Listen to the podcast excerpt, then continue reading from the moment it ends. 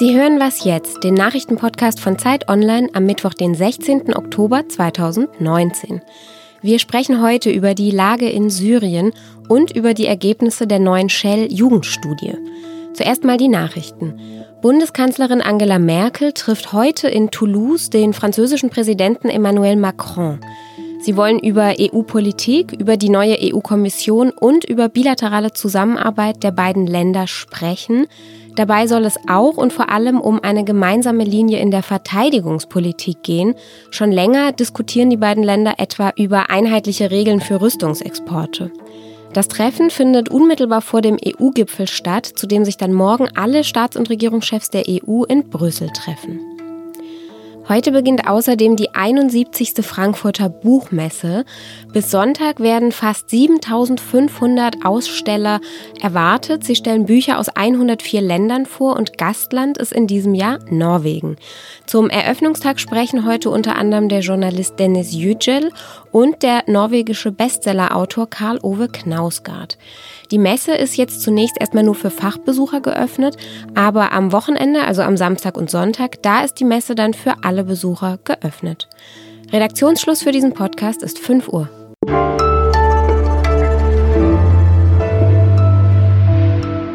Hallo und herzlich willkommen zu dieser Ausgabe von Was jetzt? Mein Name ist Simon Gaul. Wir haben ja gestern hier im Podcast schon einmal über Syrien gesprochen und eben darüber, was die türkische Militäroffensive gegen die Kurden weltpolitisch bedeutet.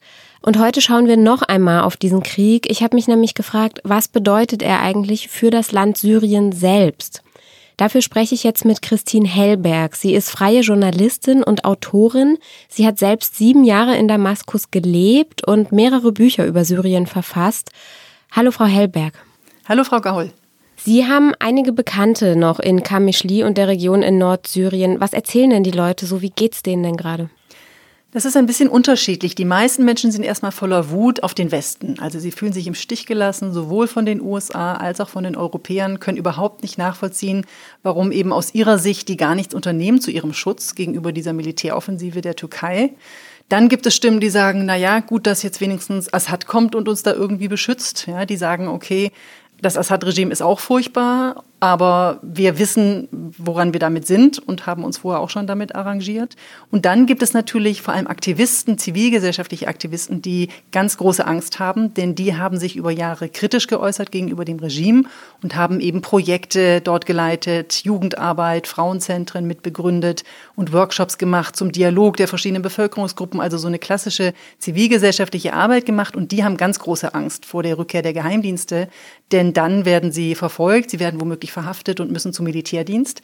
Und deswegen vernichten die gerade ihre ganzen Dokumente, damit auch nichts übrig bleibt an Beweisen für das Regime und planen eben womöglich auch ihre Flucht dann erstmal in den Norden des benachbarten Irak. Aber was ja wahrscheinlich kaum jemand will, ist die direkte militärische Konfrontation jetzt zwischen Assad und Erdogan. Kann man die denn noch vermeiden? Das wird wahrscheinlich der russische Präsident Putin versuchen. Er ist bemüht, einen Deal auszuhandeln zwischen dem syrischen Regime, der türkischen Regierung und den kurdischen Volksverteidigungseinheiten dort, den YPG. Und ich könnte mir vorstellen, dass man das Grenzgebiet aufteilt. Also den westlichen Teil davon, den die Türkei ja eigentlich schon zum Teil kontrolliert seit 2016, das Gebiet nördlich von Aleppo und seit 2018 Afrin. Das könnte man jetzt noch erweitern bis nach Tel Abyad, also diesen Ort, der jetzt in, den letzten, der letzten Woche erobert wurde. Und den östlichen Teil davon, also den ganzen restlichen Nordosten, den würde dann Assad zurückbekommen und das Regime würde dort dann wieder die Kontrolle herstellen wie zuvor. Und das wäre eben auch das Ende von kurdischer Autonomie. Und was würde das bedeuten, wenn Assad wieder so viel Macht im Norden hat? Das bedeutet für die Zivilgesellschaft, das habe ich angedeutet, dass sie fliehen müssen, dass sie eigentlich dort nicht bleiben können, weil es gefährlich ist unter Assad. Das Regime duldet ja keine Form von unabhängiger gesellschaftlicher Arbeit. Das bedeutet für die Kurden, dass ihr Projekt gescheitert ist, dass sie also ihre autonome Verwaltung aufgeben müssen. Das Regime wird keine Form von Föderalismus anbieten, sondern wird tatsächlich verlangen, dass sowohl die Geheimdienste als auch die Polizei und die Verwaltung wieder direkt aus Damaskus kontrolliert werden durch den Zentralstaat.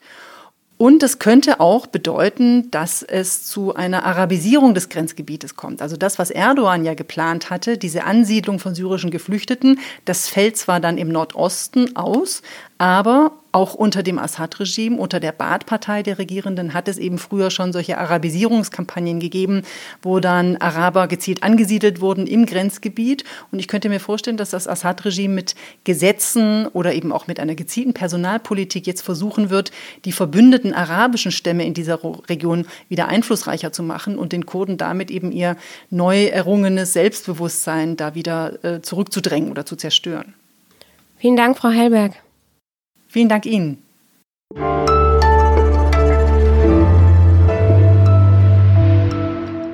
Und sonst so?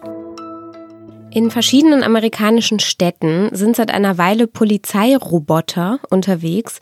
Das sind so weiße, eiförmige Tonnen, die durch die Gegend rollen. Und diese Polizeiroboter sollen die Straßen sicherer machen. Man kann also zum Beispiel einen Alarmknopf drücken und dann soll die echte Polizei kommen. In Huntington Park bei Los Angeles hat das nicht so prima funktioniert. Eine Frau hatte dort eine Schlägerei beobachtet und daraufhin eben diesen Alarmknopf des Robocop, wie er heißt, gedrückt. Aber der knurrte nur zurück, gehen Sie aus dem Weg. Dann hat er wohl ein Lied angestimmt und rollte davon. Der Polizeichef von Huntington Park sagte später, der Alarmknopf sei noch nicht mit der Polizeistation verbunden und der Roboter sei generell noch in Erprobung. Und so wirklich ausgereift scheint diese Technik aber auch an anderen Orten noch nicht.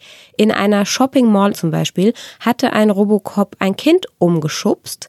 In Washington DC ist einer in einen Brunnen gefahren.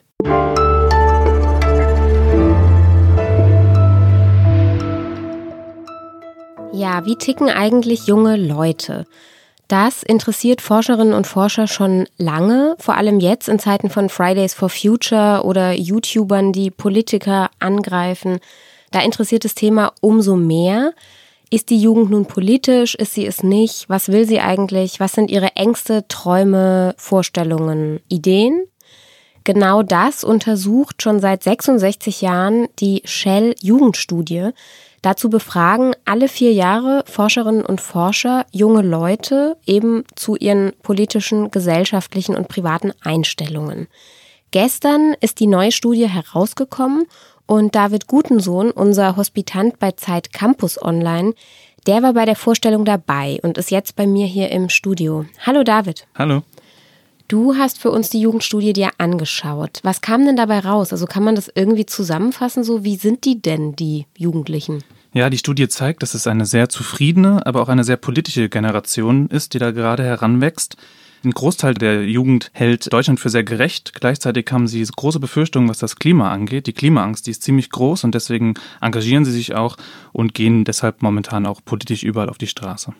Was mich jetzt noch überrascht hat, ich habe es mir auch mal angeschaut, es gibt doch eine deutliche Diskrepanz zwischen Mädchen und Jungs. Also Mädchen sind politisch aktiver. Gibt es da einen Erklärungsansatz für? Ja, das hat mich auch total überrascht und darüber habe ich dann auch mit Klaus Hurrellmann, einem Bildungsforscher und Mitautor der Jugendstudie, diskutiert am Rande der Veranstaltung. Und er hat mir erzählt, dass er glaubt, dass junge Menschen, vor allem junge Frauen, sich ähm, mit dem Thema Klimawandel viel besser identifizieren können und dass auch die, der politische Aktivismus und die Herausforderung, auf die Straße zu gehen, damit wächst, dass man irgendwie politisch besonders gebildet ist und dass es auch an Bildungserfolge geknüpft ist. Und die sind bei jungen Frauen einfach stärker vertreten als bei Männern.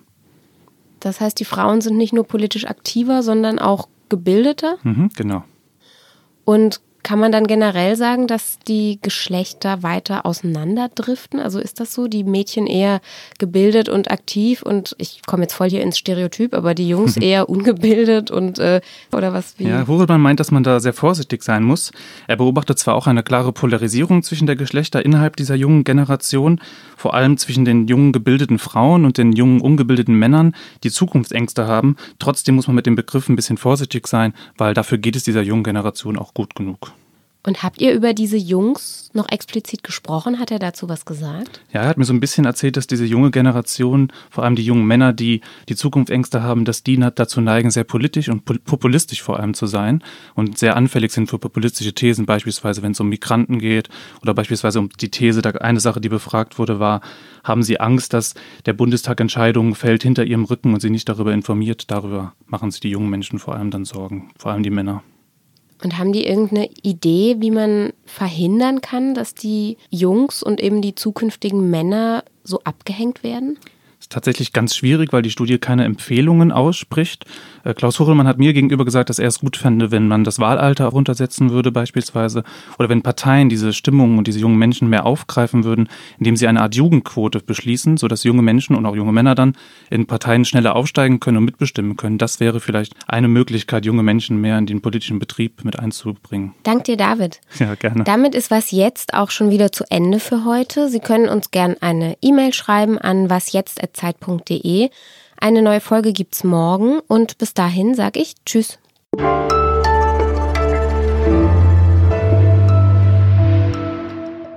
Fühlst du dich von Frauen bedroht? Nein, ich fühle mich überhaupt nicht von Frauen bedroht, aber ich kann mir gut vorstellen, Freunde, mit denen ich früher aufgewachsen bin aus meiner Heimat, dass bei denen vielleicht das Gefühl besteht.